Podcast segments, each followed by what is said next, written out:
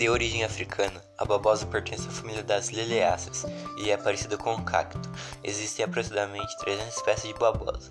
Seu nome científico, aloe vera. Seu nome popular, babosa, de clima tropical. Podendo ser usada no tratamento de queimaduras, ferimentos, inflamações, quedas de cabelo e espinhas. A babosa é utilizada em uso tópico e também no controle de diabetes.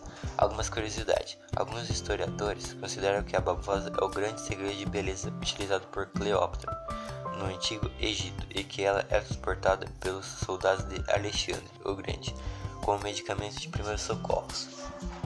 Alguns indígenas mexicanos e da América do Norte utilizavam essa planta para tratamento de pele, cabelos e problemas estomacais. Qual o mal que a babosa pode causar? O consumo excessivo do suco de babosa pode causar distúrbios gastrointestinais, como dor abdominal, náuseas, vômitos e diarreia. Qual babosa é tóxica? Cuidado na ingestão. No Brasil, a Anvisa proíbe produtos alimentícios que contêm babosa. De fato, existem diversas espécies de babosa, e algumas delas realmente são tóxicas para ingestão.